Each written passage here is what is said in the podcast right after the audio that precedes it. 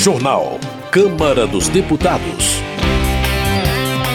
Relator apresenta novo parecer ao projeto das fake news que deve ser votado na terça-feira. Câmara aprova medida provisória que altera Código de Trânsito Brasileiro. Plenário renova benefícios do Programa Emergencial de Retomada do Setor de Eventos. Boa noite. A Câmara aprovou a medida provisória que renova benefícios para empresas do setor de eventos e também reabre o parcelamento de dívidas dos hospitais filantrópicos. O repórter Antônio Vital tem os detalhes do texto final, que incorporou outras MPs e alterações. O plenário da Câmara aprovou medida provisória que renova o Programa Emergencial de Retomada do Setor de Eventos, o PERSE, com benefícios para empresas do setor. O texto alterado na Câmara também zera as alíquotas do PIS e da COFINS das empresas aéreas de passageiros e aumenta os recursos da Embratur para a promoção do turismo brasileiro no exterior. As alterações foram feitas pelo relator, deputado José Guimarães, do PT do Ceará, que é líder do governo na Câmara. Uma delas reabre o programa de parcelamento de dívidas das Santas Casas e hospitais filantrópicos. De acordo com o governo, apenas o benefício fiscal para as empresas aéreas provocará renúncia de receita de 1,5 bilhão de reais em três anos. O relator também incluiu na MP trechos de outras três medidas provisórias editadas esse ano e que corriam o risco de perder a validade. Duas delas tratam de combustíveis. José Guimarães incluiu no texto a manutenção até 2023 da alíquota zero de PIS/PASEP e COFINS sobre óleo diesel, biodiesel e GLP. Ele também incluiu trecho de medida provisória que acaba com crédito tributário para empresas que incluíam o ICMS na base de cálculo do PIS/PASEP e da COFINS, o que atende decisão do Supremo Tribunal Federal. Essas medidas foram criticadas no plenário. Para o deputado Danilo Forte, do União do Ceará, a exclusão da gasolina da lista de produtos com alíquota zero é uma maneira de onerar o preço do produto. E para o deputado Domingos Sávio, do PL de Minas Gerais, o fim do crédito tributário prejudica empresas. Ele tentou, sem sucesso, excluir o trecho da MP. Esse destaque é para impedir que num programa tão importante como o PERS, que é para a recuperação do desenvolvimento, a gente tem um artigo que aumenta imposto. Esse artigo que a gente está destacando para retirar, ele aumenta imposto, porque ele tira o direito das empresas de aproveitar o crédito de PIS e COFINS. O relator José Guimarães negou que a medida provisória aumente impostos. Segundo ele, a MP provoca uma renúncia de 4 bilhões de reais por ano. Nós não estamos reonerando nada na medida provisória. É exatamente o contrário. Nós estamos patrocinando uma isenção do PIS/COFINS de um dos setores estratégicos da economia brasileira. Pelo contrário, o governo federal está perdendo receita com essa prorrogação do prazo para garantir programa de incentivo ao turismo. Outra mudança na MP foi a previsão de que 5% dos recursos do Sistema S serão destinados à Embratur para a promoção do turismo brasileiro no exterior. Segundo o relator, esses recursos virão do superávit do SESC e do SENAT. A oposição criticou esse trecho.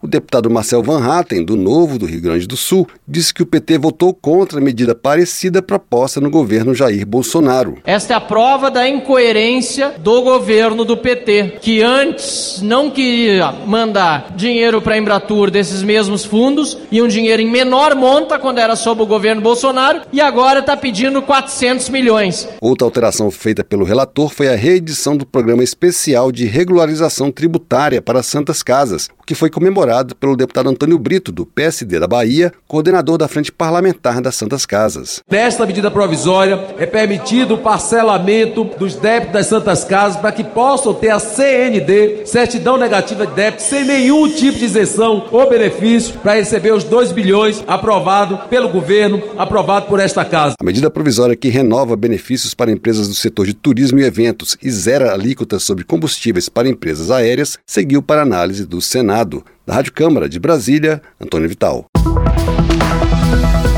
Luiz Lima, do PL do Rio de Janeiro, chama de incoerente a atitude de parlamentares governistas que no ano passado se posicionaram contra a medida provisória que direciona 5% dos recursos do SESC e do SENAC para a Embratur e que essa semana votaram a favor da matéria. Na avaliação de Luiz Lima, a mudança de postura ocorreu porque os partidos da base contam desde o início da gestão Lula com cargos na Embratur. Ele lembra que com a proposta aprovada, o órgão receberá mais de 4 400 milhões de reais.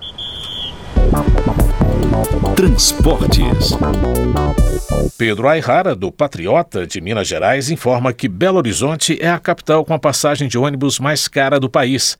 O deputado protesta contra o recente aumento de 33%, que, segundo ele, não se justifica devido à má qualidade do transporte coletivo na cidade. Pedro Ayrara denuncia que o aumento penaliza, sobretudo, o trabalhador mais vulnerável, que, dependendo do deslocamento, pode gastar mais da metade da renda no transporte para o trabalho.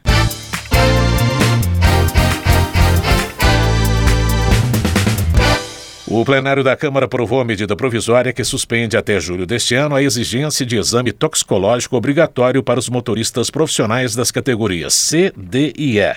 A reportagem é de Antônio Vital. O texto original da MP, editado no ano passado, suspendia a exigência até julho de 2025, mas o prazo foi abreviado pelo relator, deputado Hugo Mota, do Republicanos da Paraíba. Ele previu, porém, que o CONTRAN, o Conselho Nacional de Trânsito, estabelecerá novas regras a partir de 2024. De acordo com o relator, a alteração flexibiliza a regra em função da pandemia de Covid-19, sem minimizar a importância da realização do exame. Não foi a única mudança na proposta original. O texto aprovado pela Câmara altera vários trechos do Código de Trânsito. Uma das alterações aprovadas estabelece desconto de 60% no valor das multas caso o infrator reconheça pelo sistema de notificação eletrônica que cometeu a infração e que não vai recorrer. Todas essas mudanças foram acatadas pelo relator a partir de sugestões de deputados de vários partidos. Mas o texto dele acabou também alterado por uma emenda do PL, que teve o apoio do PT. A emenda, aprovada pelo plenário por uma diferença de apenas 10 votos, altera as regras do seguro de cargas e permite que caminhoneiros autônomos e cooperativas de transporte contratem a seguradora de sua preferência.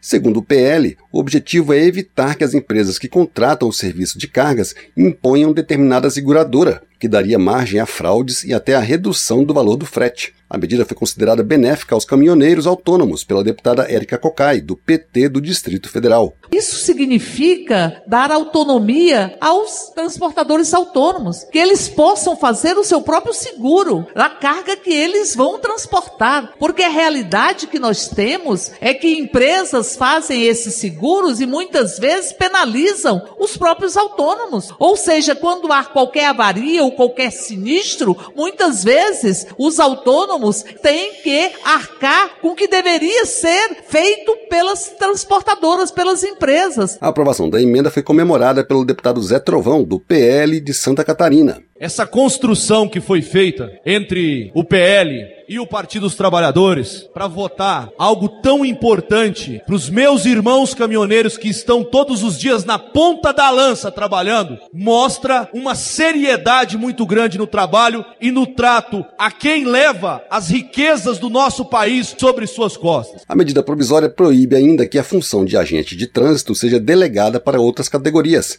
Além disso, dá aos órgãos municipais de trânsito a competência privativa de fiscalização e aplicação de multas. A medida provisória que altera o Código de Trânsito e suspende até julho a exigência do exame toxicológico seguiu para análise do Senado. Da Rádio Câmara de Brasília, Antônio Vital. Desenvolvimento Regional. Os deputados deram o prazo de 10 anos para descontos em repasses federais para municípios que tiveram redução do número de habitantes. O repórter Marcelo Larcher tem os detalhes. A Câmara dos Deputados aprovou o projeto que adia a entrada em vigor do dispositivo que prevê a distribuição de recursos do Fundo de Participação dos Municípios, o FPM, de acordo com o tamanho da população. O projeto cria período de transição de 10 anos para os municípios serem enquadrados nos novos índices de distribuição de recursos do FPM. Esses índices serão definidos a partir dos números do censo de 2022 que ainda não foram divulgados. De acordo com a Confederação Nacional dos Municípios, mais de 800 cidades vão perder recursos após a divulgação do resultado do censo, em decorrência da redução do número de habitantes. O texto elaborado pelo relator deputado Benes Leocádio do União do Rio Grande do Norte determina que os municípios que perderiam recursos vão diluir as perdas em um prazo de 10 anos, com 10% de redução ao ano, isso a partir de 2024. O período de transição para a entrada em vigor das regras foi aprovado outras três vezes desde 1997. De acordo com o relator, deputado Benes Leocádio, a proposta poupa os municípios de prejuízos. Visa resguardar os municípios de prejuízos que teriam em função da realização do censo e as mudanças na participação do coeficiente do FPM. A proposta foi aprovada de maneira simbólica com apoio do plenário da Câmara. Para o deputado Júlio César, do PSD do Piauí, os municípios que perderam habitantes e, consequentemente, perderiam recursos não estão preparados para ficar sem esse dinheiro de uma hora para outra. Os municípios não estão preparados para essa redução drástica do seu coeficiente e, consequentemente, da diminuição dos recursos transferidos pela União através do FPM. Além de criar período de transição de 10 anos para redução dos repasses do FPM para os municípios que perderam habitantes, o projeto prorroga até o fim do ano a vigência de licitações ocorridas antes de 2021, quando foi alterada a lei de licitações. O projeto que adia a entrada em vigor dos novos índices de distribuição do Fundo de Participação dos Municípios seguiu para análise do Senado. Da Rádio Câmara de Brasília, com informações de Antônio Vital, Marcelo Larcher. Votação. O projeto de combate à fake news será votado na próxima semana na Câmara. O relator, deputado Orlando Silva, apresentou um novo parecer, mas continua conversando com as bancadas em busca de acordo para a aprovação da proposta. A reportagem é de Santiago Delap. Se a semana começa com o feriado do trabalhador na segunda-feira, a terça promete ser quente no plenário da Câmara, com a perspectiva de votação do chamado PL de combate às fake news, cuja urgência foi aprovada em meio a debates acalorados. A proposta cria a Lei Brasileira de Liberdade, Responsabilidade e Transparência na Internet. Após negociar ajustes no texto com líderes dos partidos, o relator, deputado Orlando Silva, do PCdoB de São Paulo, apresentou o novo parecer, recuando num dos pontos mais polêmicos da proposta, a criação de uma autarquia federal para fiscalizar a aplicação da lei, com poder de tirar do ar contas e conteúdos considerados criminosos. Quando da votação da urgência, Orlando Silva destacou que a proposta fortalece a liberdade de expressão e a democracia. A liberdade de expressão está fortalecida com a definição de um processo em que o próprio usuário pode contestar quando se sentir prejudicado. É necessário mudar o regime de responsabilidade dessas plataformas e ter mais transparência para que a sociedade saiba como ela funciona. E tudo isso para fortalecer a democracia. A oposição, por outro lado, teme os reflexos negativos que a legislação possa vir a ter na economia, como alerta o deputado capitão Alberto Neto, do PL do Amazonas. Quantos negócios no nosso país, quantos negócios não surgem por causa das redes sociais? E quando a gente tolir isso, quando a gente restringir esses impulsionamentos, abrindo o segredo, o algoritmo, o Brasil se torna um lugar hostil para as redes sociais. E aí logo poucos vão ter acesso. Você em casa para acessar o Facebook, o Instagram, o TikTok, daqui a pouco vai ter que pagar para ter acesso às redes sociais. Para o deputado Bom Gás, do PT Gaúcho, o PL das fake news não prevê controle sobre o conteúdo, mas sobre empresas que disseminam discursos de ódio. Não é controle sobre conteúdo, deputados e deputadas. É controle sobre as empresas e sobre quem divulga o compartilhamento que estimula o ódio, o crime, a violência nesse país. Essa é a questão. O tema que é abordado como se fosse censura ou a confusão e liberdade de expressão não pode virar liberdade de agressão, liberdade de violência, estímulo ao crime. Já o deputado Raimundo Santos, do PSD do Pará, aponta que a proposta transfere poder de polícia a particulares, na medida em que plataformas terão de classificar o potencial criminoso de perfis e postagens. O PL prevê, por exemplo, censura prévia no momento em que, de forma flagrantemente inconstitucional, confere o poder de polícia que é do Estado, competência constitucional do Estado, para particulares, porque determina que os provedores, uma vez notificados por usuários, vão examinar conteúdos que tenham a ver com crime. Entre os tipos de conteúdo que as redes sociais terão de sinalizar ou retirar da internet estão a incitação a golpes de Estado, atos de terrorismo, suicídio, crimes contra crianças e adolescentes, discriminação, preconceito e violência contra a mulher. As empresas poderão ser multadas caso descumpram decisão sobre retirada de conteúdo criminoso e responder judicialmente por danos decorrentes da veiculação de material impróprio na forma de publicidade. Sob clima de intensa polarização, a certeza é de que a primeira semana de maio deve ser agitada no Congresso. Da Rádio Câmara de Brasília, Santiago Delap.